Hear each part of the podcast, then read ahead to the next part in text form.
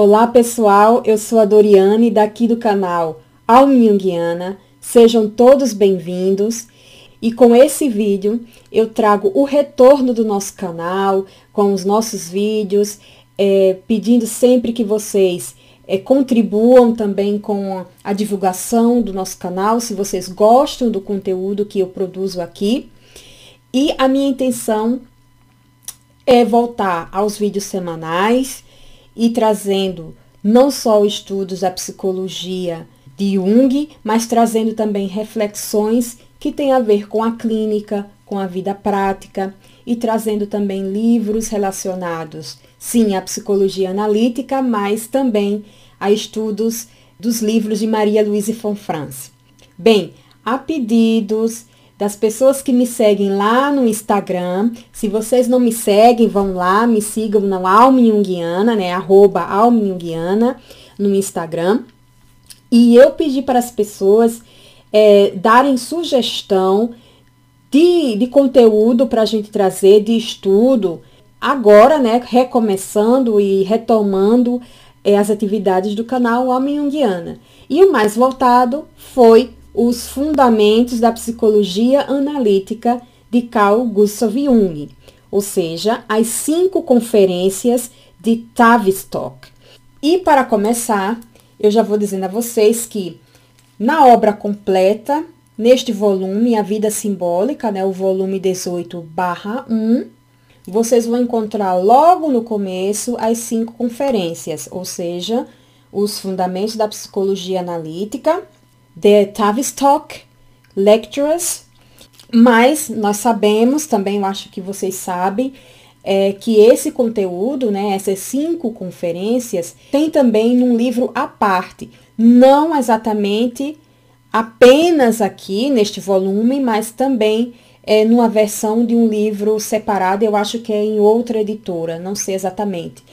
Eu também quero dar um alô ao pessoal que me escuta no podcast esse mesmo conteúdo que eu trago para vocês aqui no canal do YouTube, o Alma Jungiana, eu transformo numa versão e que vocês podem encontrar na maioria das plataformas de podcast. Vamos lá.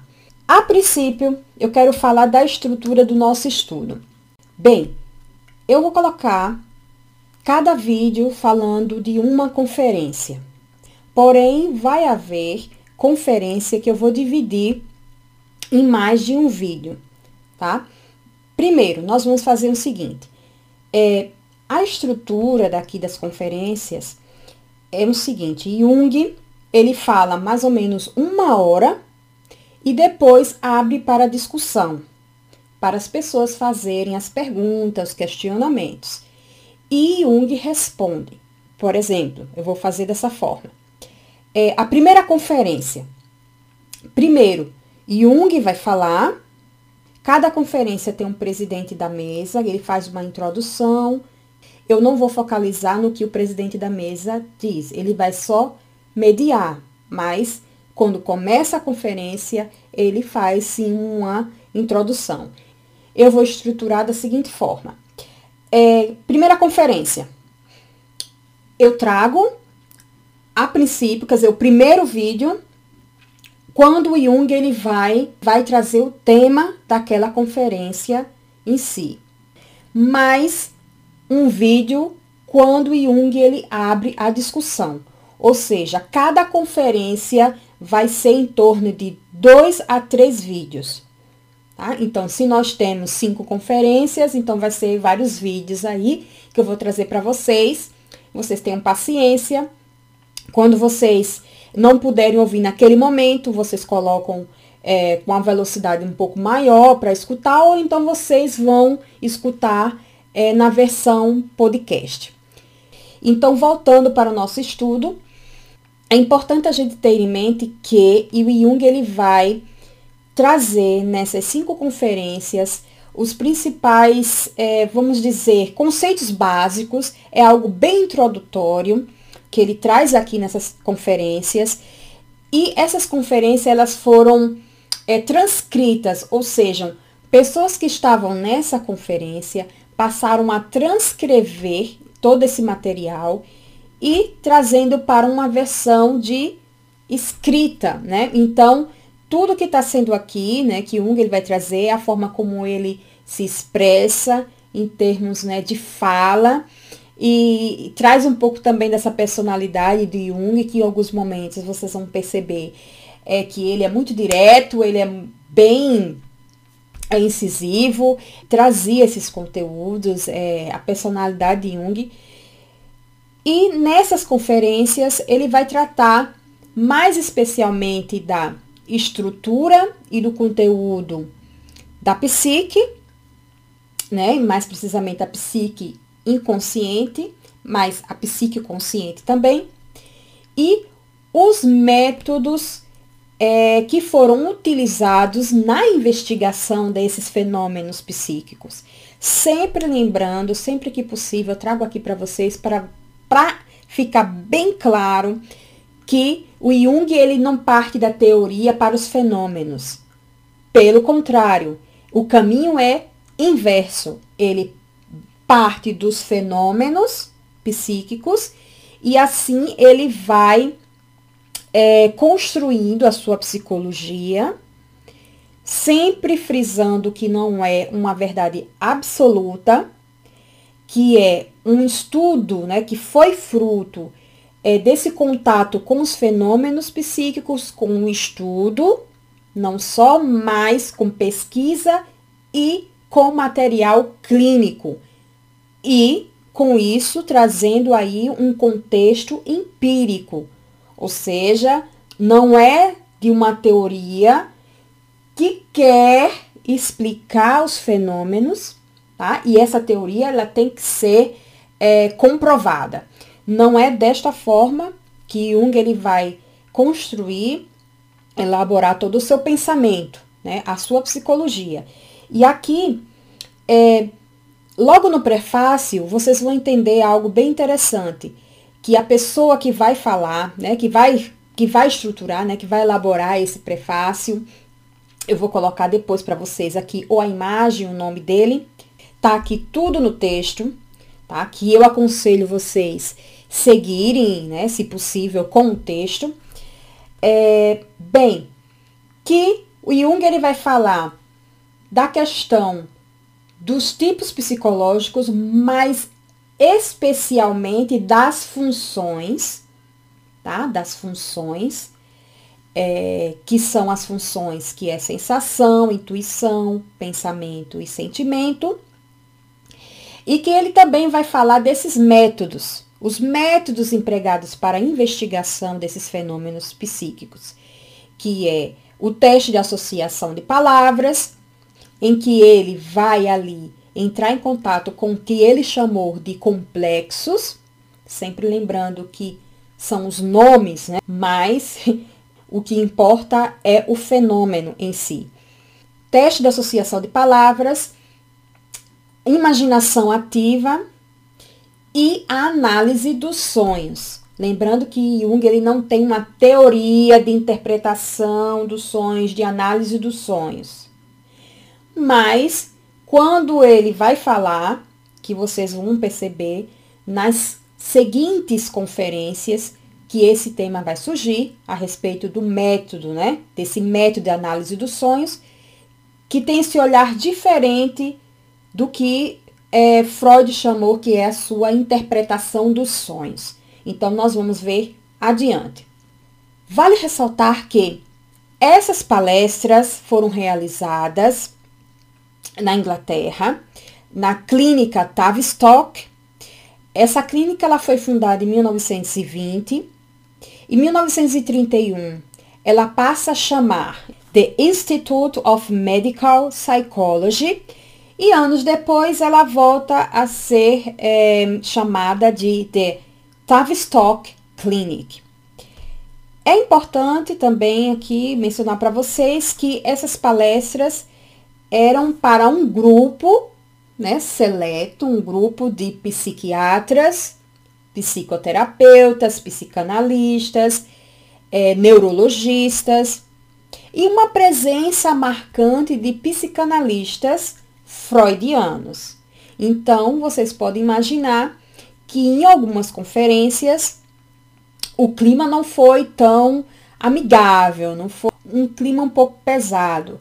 Mas Jung tirou isso de letra, porque ele está muito bem certo do que ele está trazendo, né, nessas conferências, e é muito importante a gente ter é, essa visão. Confesso a vocês que quando eu comecei a ler, algum tempo atrás, é, essas cinco conferências, eu me senti como tivesse é, nessas conferências, mas não como ouvinte, né, como as, esses, essas pessoas, esse grupo seleto, mas à distância, né, observando tanto Jung falando da sua psicologia, como as pessoas que estavam lá para ouvi-lo. Há um detalhe, antes que eu esqueça, essas palestras, né, essas conferências, elas foram realizadas em 1935 e nesta época Jung tinha 60 anos. É algo que eu fico muito bem assim surpreendida a, a leveza e a firmeza que Jung tem, né, e essa segurança de falar da sua psicologia em outro idioma, né? Porque essas palestras foram realizadas na língua inglesa. E Jung não teve nenhum problema, porque ele já tinha um contato muito profundo com a língua inglesa, né, que algo que é muito comum também na Suíça. Mas nessa época, porque ele tinha muitos pacientes americanos, ingleses, ele já tinha realizado uma palestra também nos Estados Unidos, junto com Freud, na Universidade de Clark. Só queria abrir esse parêntese. Agora vamos para a primeira conferência no Instituto de Tavistock. Eu vou colocar o óculos para ficar um pouco mais fácil para a gente começar a estudar. Em alguns momentos, alguns pequenos trechos eu vou ler para vocês, mas no geral eu vou trazer a ideia, né, a ideia central da conferência. O presidente da primeira mesa é o senhor Miller.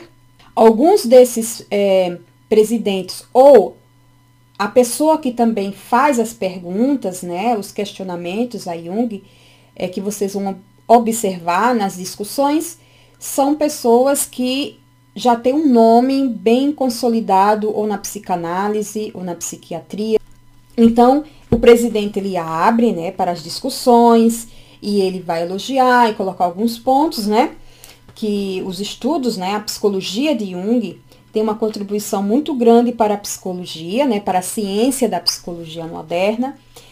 E Jung ele começa a conferência colocando de antemão que ele não tem algo contra as outras teorias, contra as outras abordagens, que ele tem um respeito e ele não tem a psicologia dele como uma verdade absoluta. E ele vai é, pontuar algo que já foi dito no prefácio, que é como vai se estruturar essas conferências que eu falei anteriormente, que ele vai trazer é, conceitos básicos, ele vai falar sobre a estrutura e conceitos, né, da vida inconsciente, da psique inconsciente, e ele vai falar dos métodos, que são os métodos de investigação que ele utilizou para esses estudos. E ele vai colocar algo que é muito interessante, que é a base também, é uma das bases do pensamento de Jung, né, da sua psicologia, é que ele diz que é, não tem como se dizer concretamente, e vocês vão observar aqui que eu vou dizer, em algum momento eu vou dizer em que parágrafo você pode é, encontrar, quando Jung ele vai falar a respeito desse aspecto em específico, Jung ele vai trazer no oitavo parágrafo que é o inconsciente não é algo concreto, não é algo que a gente possa dizer que é isso ou aquilo, né? Você vai ter aí algumas condições, algumas um, formas para você se ter um acesso a esse inconsciente, mas que o inconsciente ele só pode ser, claro, é, ser entendido através da consciência, né? Não tem como, é, de uma outra forma, se compreender o inconsciente sem uma consciência, né? E que algo que ele traz na sua psicologia em si, né? Que a consciência é fundamental para se ter é, entendimento, um acesso ao que poderia ser esse inconsciente. E ele vai dizer lá na frente que esse inconsciente é, só temos como que é, observá-lo e dizer que é como se. Ele vai colocar aqui entre aspas, o inconsciente é como se, porque não tem como dizer que o inconsciente é isso ou aquilo outro. Que ele vai dizer no oitavo parágrafo que supomos que esses conteúdos, né, que esses produtos conscientes de uma realidade, porque como eu falei anteriormente, é, precisamos dessa consciência, né, para entender, para poder ter esse acesso ao inconsciente, é, que supomos ser originários do campo inconsciente, né? Esse campo de representações obscuras, e ele coloca entre aspas, ao qual Kant, em sua antropologia, se refere como sendo um mundo pela metade, ou seja, nós não temos acesso a esse mundo 100%. Não tem.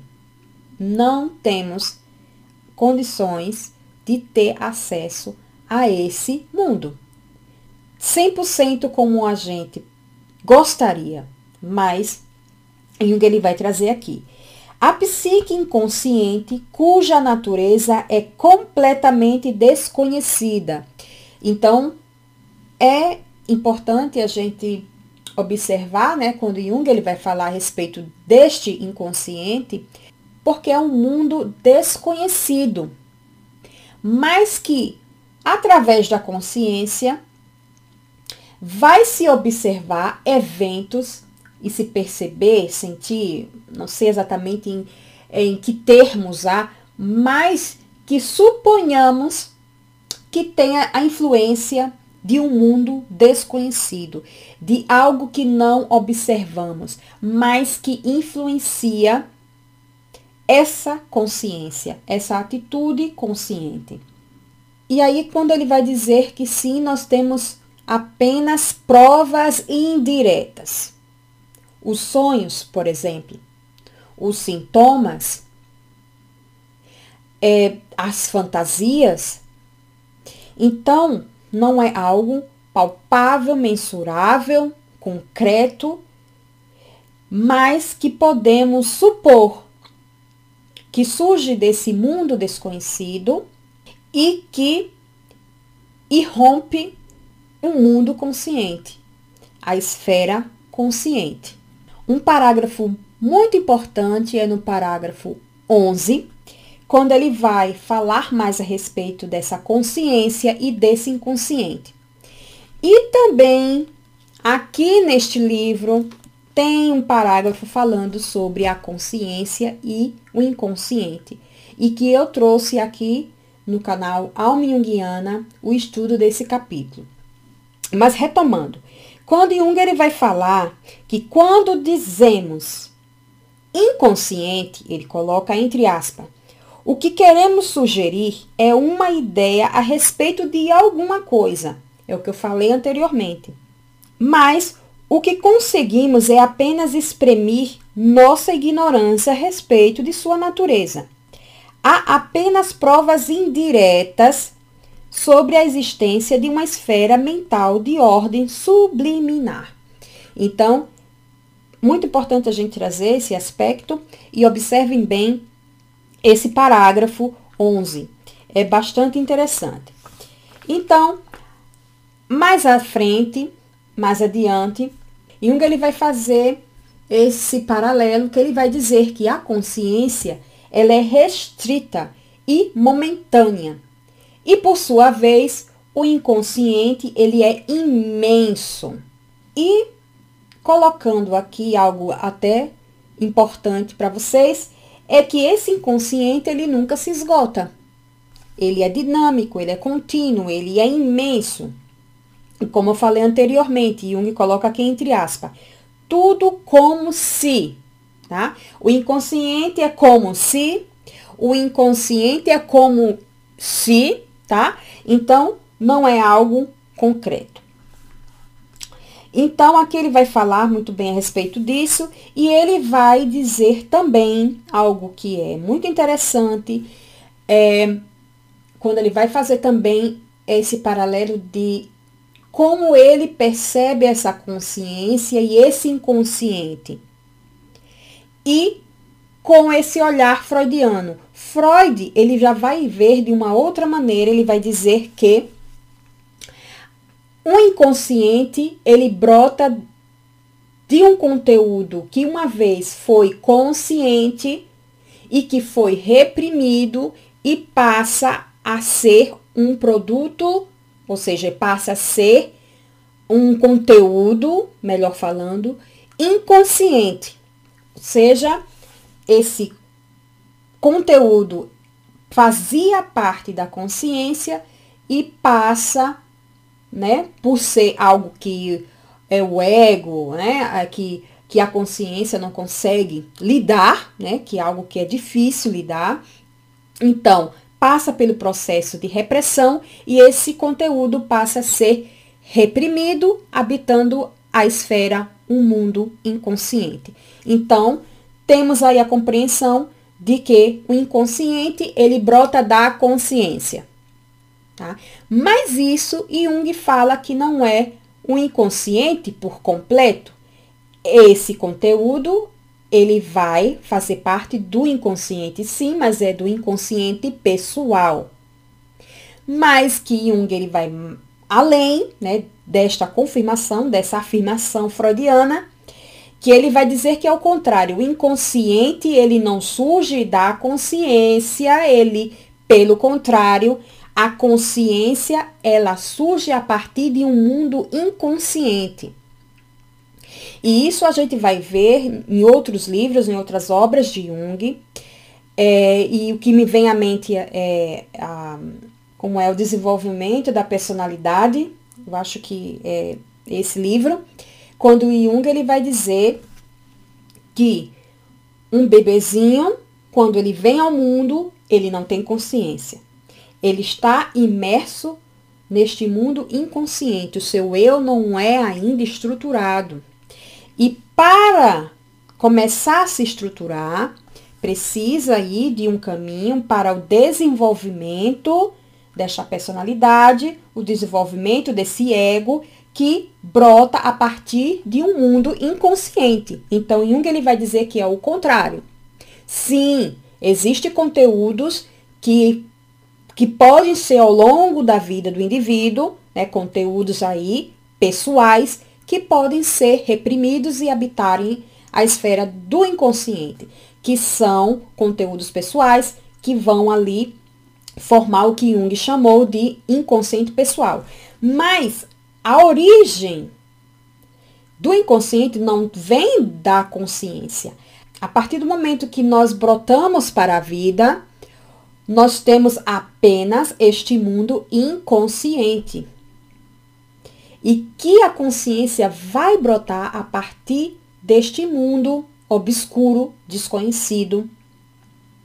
E aí ele vai colocar muito bem, vocês vão observar no parágrafo, no finalzinho do parágrafo 14 e o comecinho do parágrafo 15.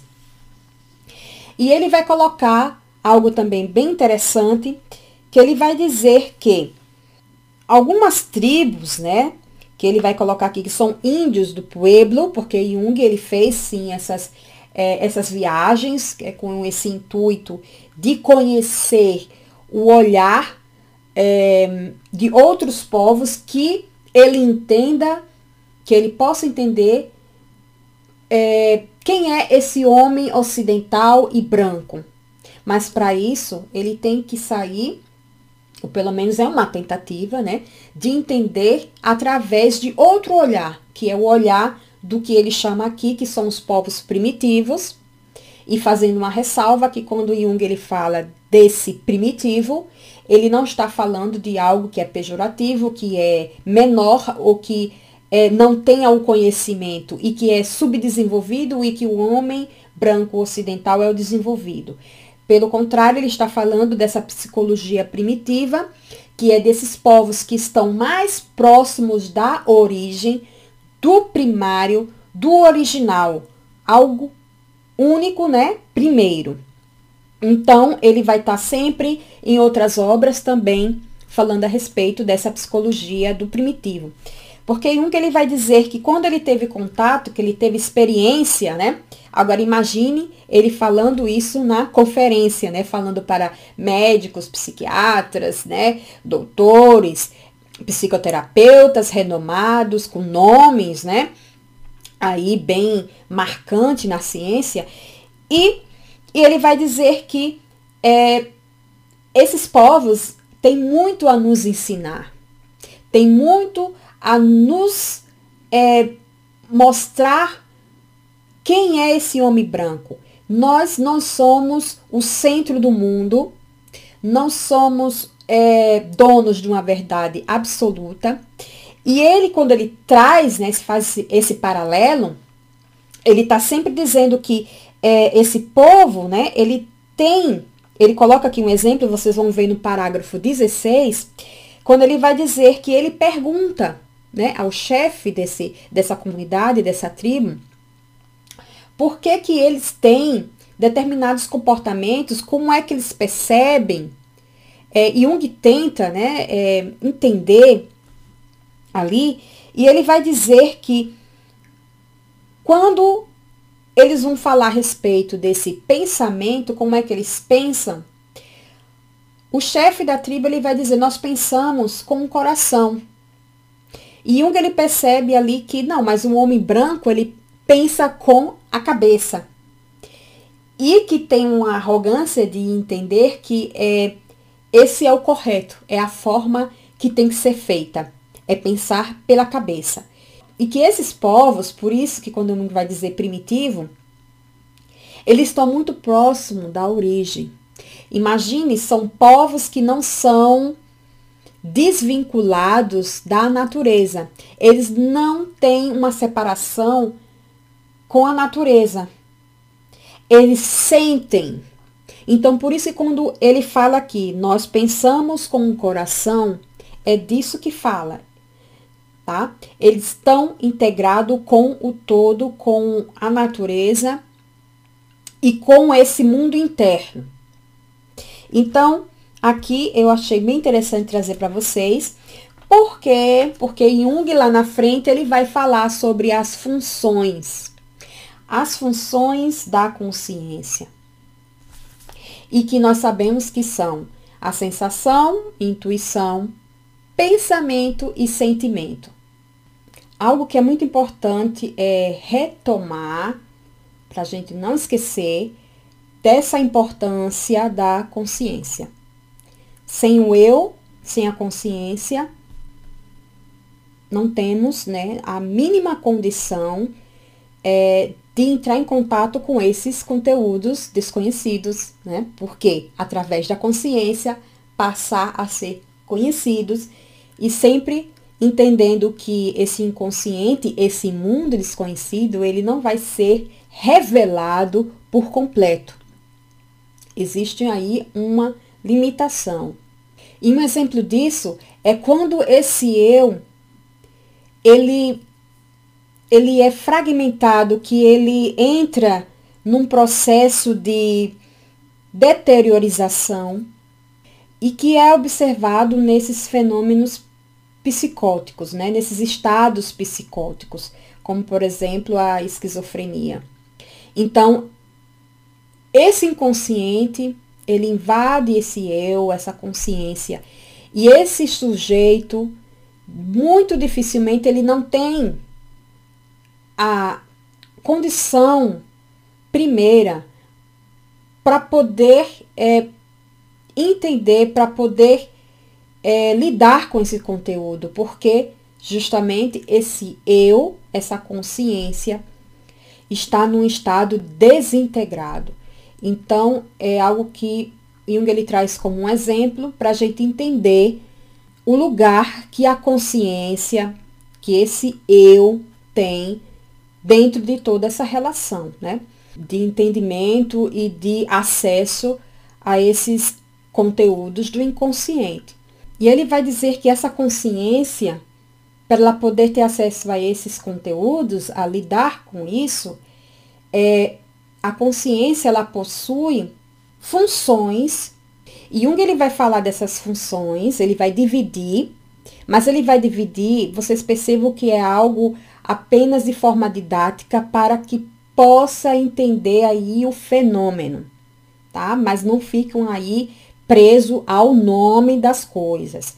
É entender mais o que está por trás, que está por, como pano de fundo, e entender um pouco o fenômeno. Ele vai dizer, sim, a consciência, ela vai utilizar dessas funções para se ter acesso a esse mundo desconhecido, inconsciente, e que ele vai dizer que é, essas funções elas vão estar divididas, né? E algumas delas não, ele até fala que não é chamada exatamente de função, mas que ele vai agrupar ali apenas para o entendimento, que ele vai dizer aqui no parágrafo 20, exatamente nesse parágrafo. A consciência é dotada de um certo número de funções que orienta no campo dos fatos ectopsíquicos e endopsíquicos. O que, que é isso? Já vem com um nome complicado aí, Jung. Mas ele quer dizer que a ectopsique é um sistema de relacionamento dos conteúdos da consciência com os fatos e dados originários do meio ambiente. Ou seja, são funções que elas estão ali como ponte da, da consciência com o meio externo. Então, são funções importantes para a consciência. Então, falando desta relação da consciência com o meio externo, com o meio ambiente, e que são as funções que nós vamos falar é, posteriormente e que vocês vão entender que é importante, essas funções são importantes para que a gente comece depois, para quem ainda não estudou, quem não leu ainda a respeito dos tipos psicológicos. Jung dá aqui é, uma pequena introdução. Ele não vai falar do tema por completo e a fundo dos tipos psicológicos, mas que ajuda bastante para quem está começando e que ainda não leu o livro. Porque pegar logo de imediato e assim estudar os tipos psicológicos sem ter nenhuma base exatamente, é, eu não aconselho, mas não é proibido, claro, né, gente? Voltando, então essa ectopsique que tem essas quatro funções que eu já falei anteriormente, pensamento, sentimento, é, sensação e intuição, porque ela vai aí entrar nessa relação da consciência com o meio externo, com o meio ambiente. E a endopsique Aí vai falar dessa relação da consciência com o inconsciente. E que são aí outras funções, mas que vamos falar posteriormente. Agora vamos falar sobre essas quatro funções: sensação, intuição, pensamento e sentimento. Primeira que eu vou falar para vocês é a sensação. A sensação ela utiliza dos sentidos para poder ter essa informação. Ela diz que alguma coisa é do sentido do olfato, de sentir o cheiro de algo, né? Então está dizendo alguma coisa cheira mal aqui dentro, cheira a algo. Ou então algum barulho, né, com o órgão do sentido da audição. Então, a sensação ela utiliza desses órgãos do sentido para saber que alguma coisa é. Porém, a função pensamento vai dizer o que aquela coisa é. É uma função racional e que ela vai dar o conceito, vai dizer o que é, dar o nome àquela coisa. Então, tá bom, através da sensação, através do, do órgão, né, do sentido do olho, né, do olhar, eu vejo um carro. Eu vejo esse objeto e com através do pensamento eu digo Ah, mas aquele é um carro. Eu dou um nome à coisa. Eu dou o conceito. Eu percebo que a sensação diz que alguma coisa é e o pensamento ele diz o que é aquela coisa. E a função sentimento, que também é uma função racional, que depois vocês vão entender por que, que é racional. A função pensamento também é uma função racional, porque até um determinado momento pode ser manipulado, controlado, até a página 2, porque depois pode não ter mais esse controle. Porém, essas duas funções são racionais, né? Sentimento e pensamento. A função sentimento, dentro desse exemplo, tá bom. É, eu vejo o, um objeto e, pelo pensamento, eu digo que esse é um carro. A função sentimento, né, que vai entrar aí na subjetividade, ela vai dizer para mim qual o valor né, que esse objeto tem para mim. É através da carga emocional nos diz sobre o valor das coisas. Então, o que esse carro é para mim, no meu sentido, eu vou dizer que, ah, mas esse carro aí, é, é, eu não gosto da cor desse carro, é, eu acho esse carro muito grande, muito pequeno, mas aí eu estou dando valor a essa coisa, a esse objeto, que através da sensação eu vi, através do pensamento eu dou o nome, é o conceito, o que é esse objeto, e do sentimento, que tem uma carga emocional, né, que vai me dizer o valor desta coisa. Ah, eu gosto desse carro, eu não gosto desse carro, eu compraria esse carro, eu acho totalmente é, irrelevante, ou não, eu digo, nossa, que maravilha. Então, amei, gostei, né? Tem aí uma, uma exemplificação, assim, ao grosso modo, essas três funções.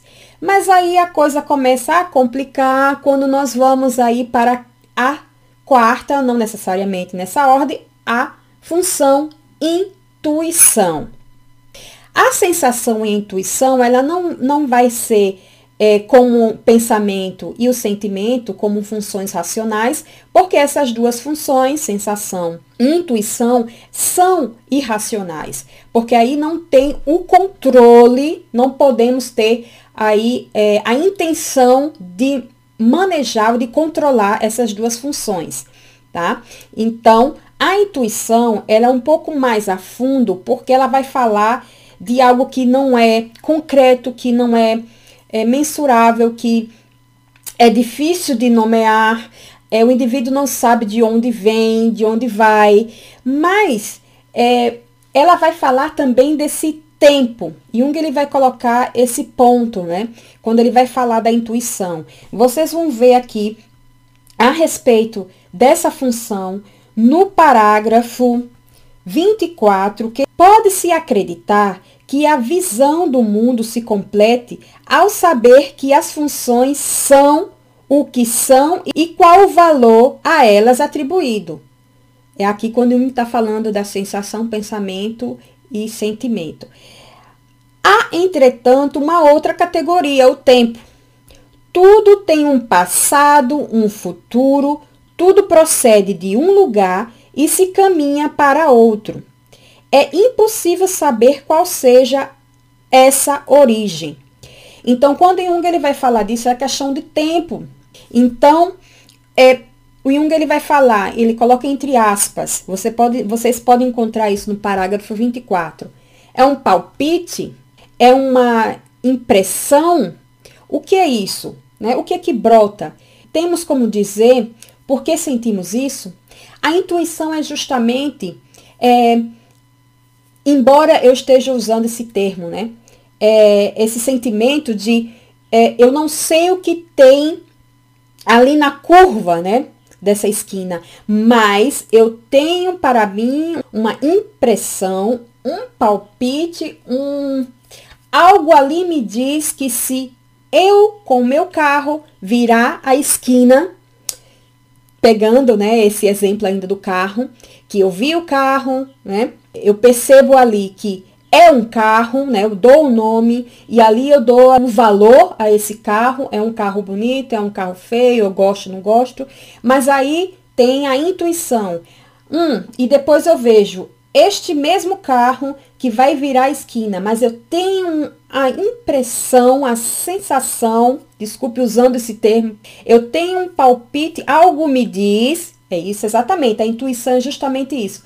Algo me diz que quando ele virar a esquina, vai acontecer possivelmente um acidente.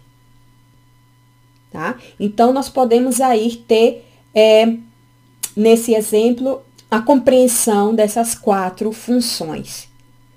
E que essas funções, elas fazem parte dessas funções ectopsíquicas, que é a relação da consciência com o externo, com o meio ambiente. Então, aqui Jung ele vai colocar de uma forma que é bastante interessante, que vai nos ajudar quando darmos o próximo passo, não aqui no nosso estudo, mas quando você vai dar um passo a mais nos estudos da psicologia analítica para estudar os tipos psicológicos. Aqui já das funções vocês vão entender, claro que ainda tem as duas atitudes, né? A atitude introvertida e a extrovertida. Mas aqui nessa conferência não é o foco de Jung, e ele vai dizer que é muito importante. Essa função intuição, ela é muito importante. Muito importante, principalmente para alguns é, que trabalham né, como ser humano. Vamos dizer aqui, por exemplo, um psicanalista, um psicoterapeuta, e ele coloca também até um exemplo do médico. Quando o médico ele já fez tudo que tinha que ser feito para fechar um diagnóstico, porque sim, a medicina tradicional ela busca fechar um diagnóstico e Jung ele vai trazer isso na prática da psicoterapia. E quando o médico ele não consegue fechar, e mas ali naquele contato direto com o paciente, ele tendo uma, uma sensibilidade, um olhar mais é, flexível e não tão arrogante, não se pegar demais a toda a ferramenta da ciência da medicina tradicional, e que o médico ele tem essa intuição para entender, mas o que é que esse paciente tem, o que é que ele traz. Essa intuição, ela é de grande valia. E claro, né, para quem tá, trabalha com as psiques humanas, que trabalha com a psique, é de um valor aí é, imenso, né? A intuição.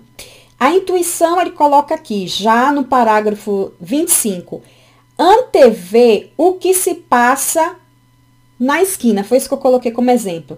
Não vem dos sentidos exatamente. Porque essa informação vem do inconsciente. Então, essa função específica, ela tem aquele pezinho no inconsciente, se não dizer os dois pés.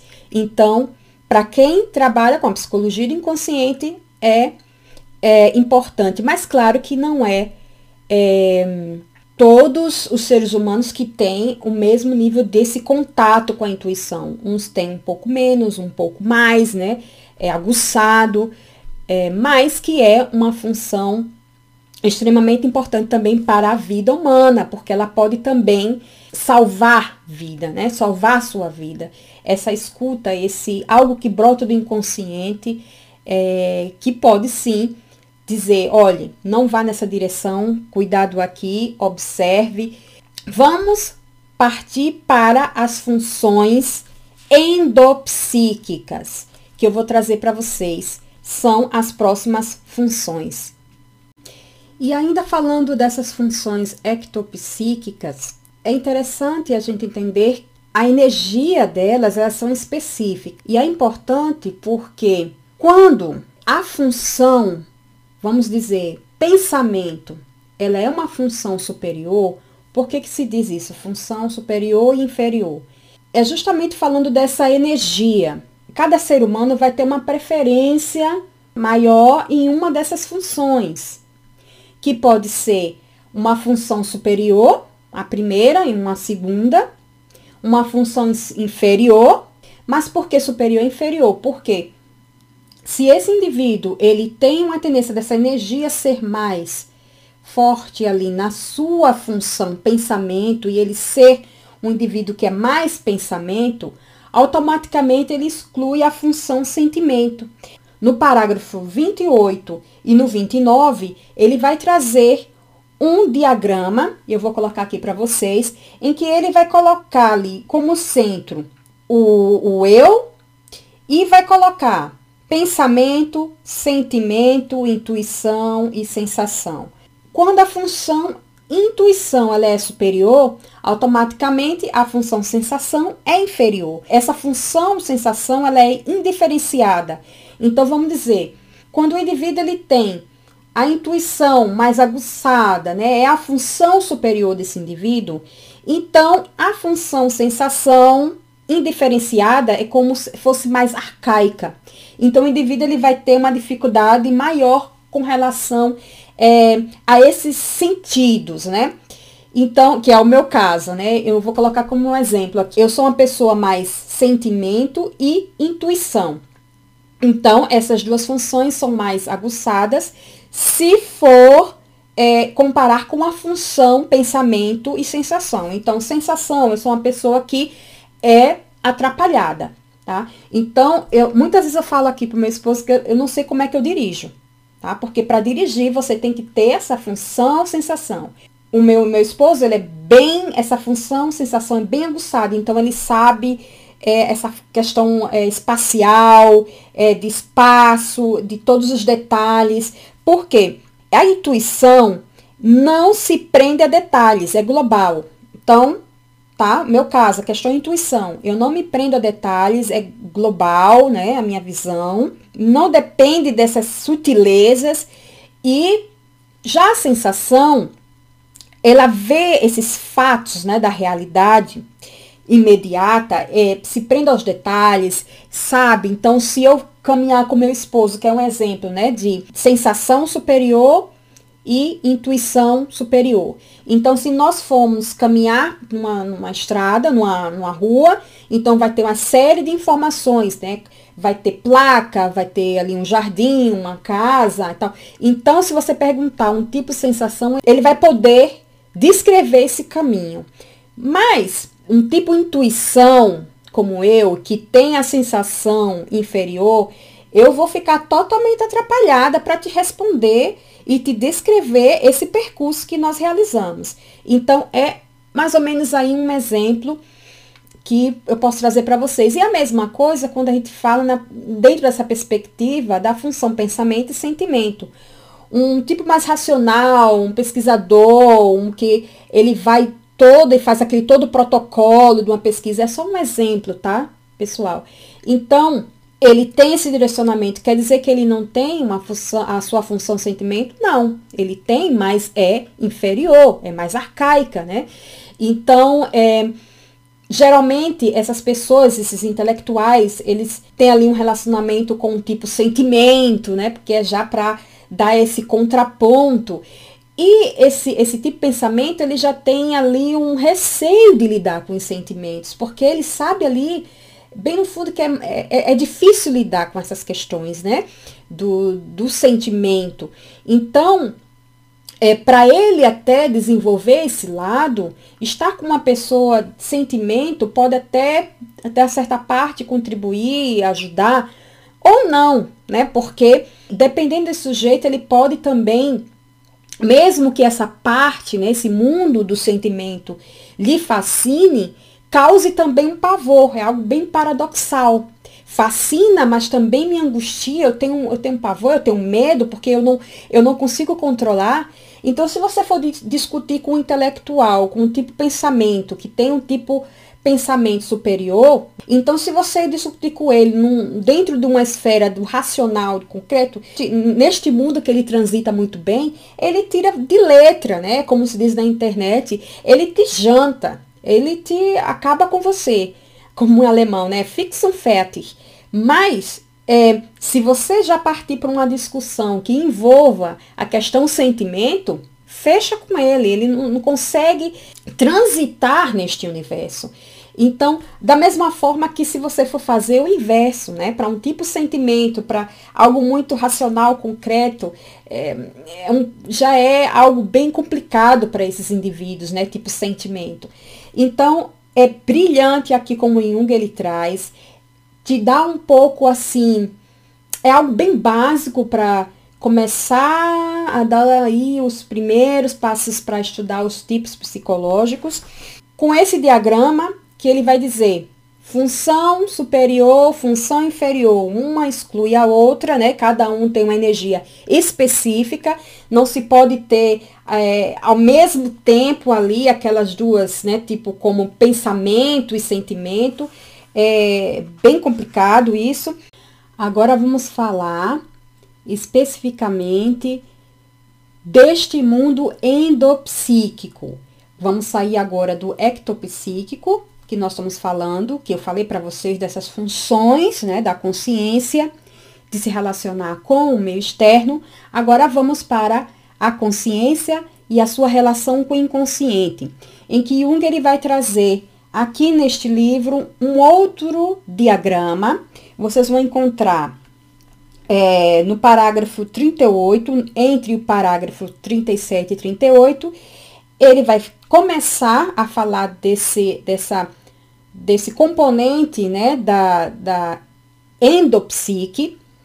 E neste diagrama, ele vai colocar, eu vou colocar aqui para vocês, que é, é, esse o A, B, C e D.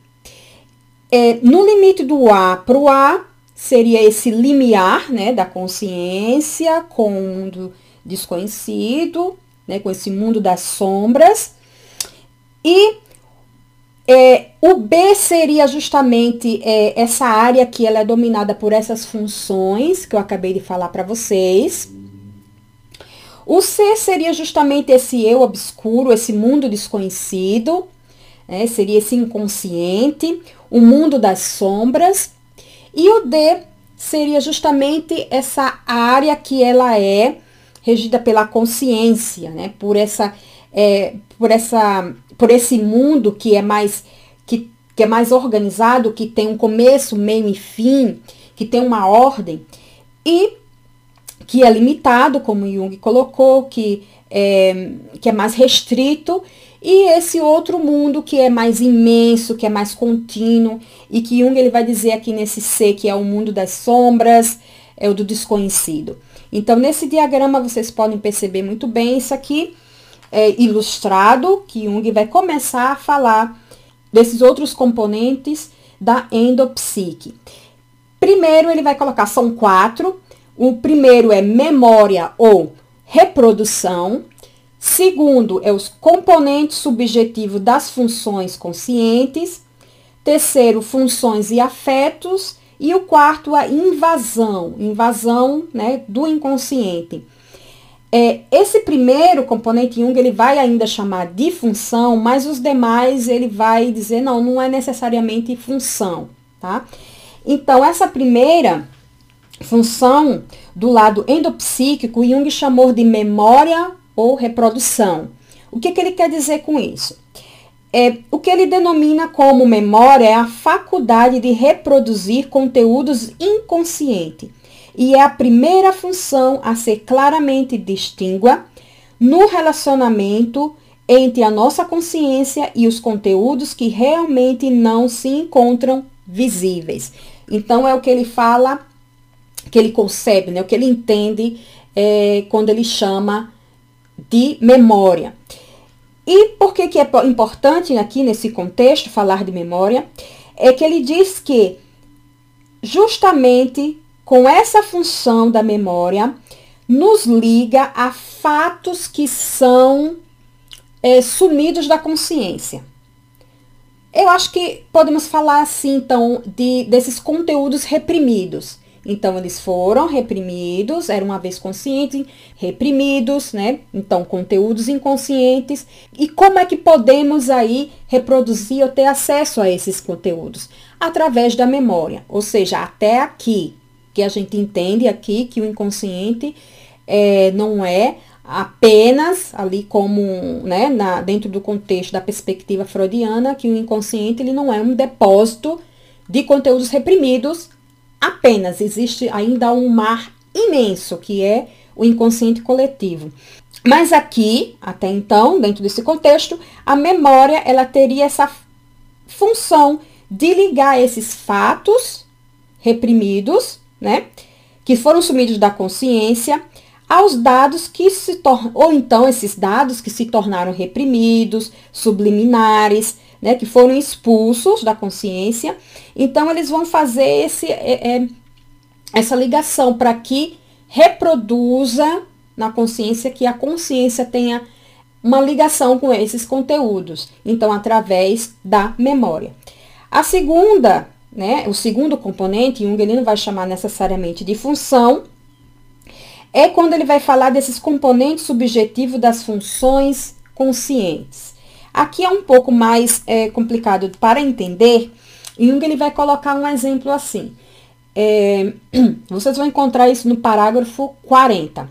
É porque toda aplicação de uma função consciente, trate ela de qualquer objeto, nós falamos daquelas outras funções, né, conscientes, é sempre acompanhada de reações subjetivas mais ou menos inadmissíveis, injustas ou imperfeitas.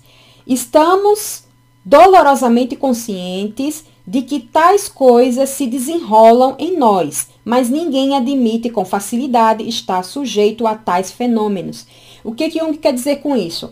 Então, para toda aplicação de uma função consciente, vai ter uma reação subjetiva do indivíduo. E muitas vezes essas reações elas são não são tão bem aceitas, não são bem vistas, então para o ego ali acha que não é aceitável, então passa a ser aí um conteúdo é, sombrio, né, que vai ali para o mundo das sombras, porque é algo que não é tão agradável. Então, Jung ele vai colocar aqui um exemplo de quando você passa muito tempo, encontra uma pessoa, um conhecido de, de longas datas, e depois você reencontra, e aí você olha assim e começa a ter uma reação subjetiva e começa ali a analisar aquele sujeito que hum, nas suas é, avaliações são ali sentimentos, algo que não até nem condiz né, com aquele indivíduo ali que está na sua frente, mas ali você começa a ter umas reações que são suas, são subjetivas, é por isso que tem o nome aqui, subjetivas, é, brota de você mesmo e que não são assim aceitáveis. Jung coloca muito bem aqui, são injustas, né? Esses componentes subjetivos das funções conscientes, ou seja, as funções conscientes que nós falamos anteriormente, elas, toda a aplicação delas também envolvem reações subjetivas. Seguindo adiante, a próxima vai ser quando Jung vai falar de emoções e afetos. E ele mesmo coloca que aqui a coisa vai começar a complicar, né? A coisa vai começar a complicar porque né, é algo assim que, é, como ele coloca aqui nesse parágrafo 42, que é o terceiro componente endopsíquico, Agora, então, o quadro começa a piorar, pois chegou a vez das emoções e dos afetos.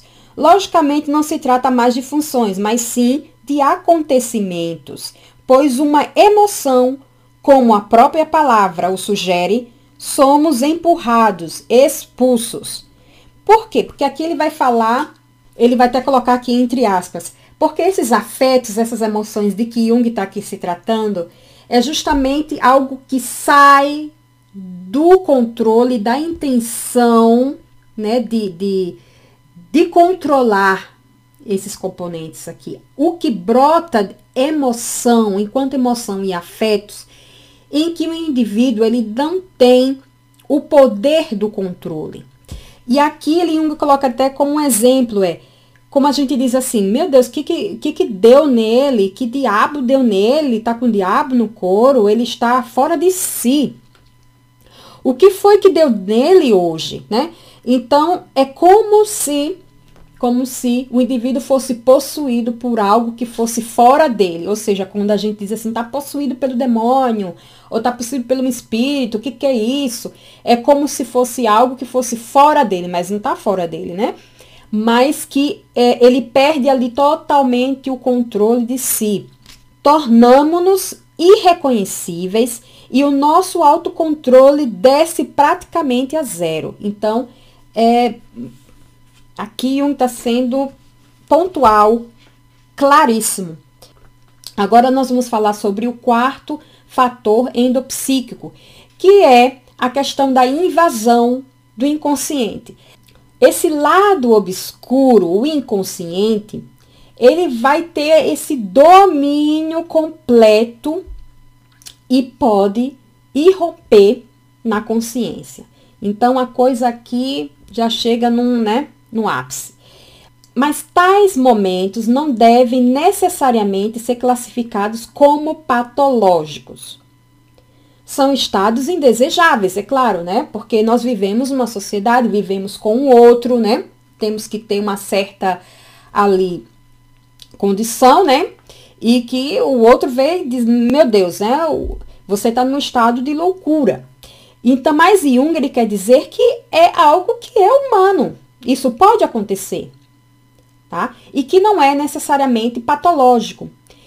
É, este fato pode ocorrer em qualquer ser humano. Patológico passa a ser quando é algo muito frequente e habitual e que pode ser visto muito em indivíduos neuróticos. Jung coloca muito bem isso. E mais uma vez, Jung coloca que não é necessariamente patológico, mas que é um estado indesejável, né? Jung ele é brilhante aqui na primeira conferência, até então ele tá bem light, né? Mas aí, para fechar, Jung ele vai dizer nesse último parágrafo, que é no parágrafo 43, ou seja, nesse último parágrafo antes da discussão, ele vai dizer, lá embaixo vocês vão ver, apresentar emoções dominadoras não é em si patológico.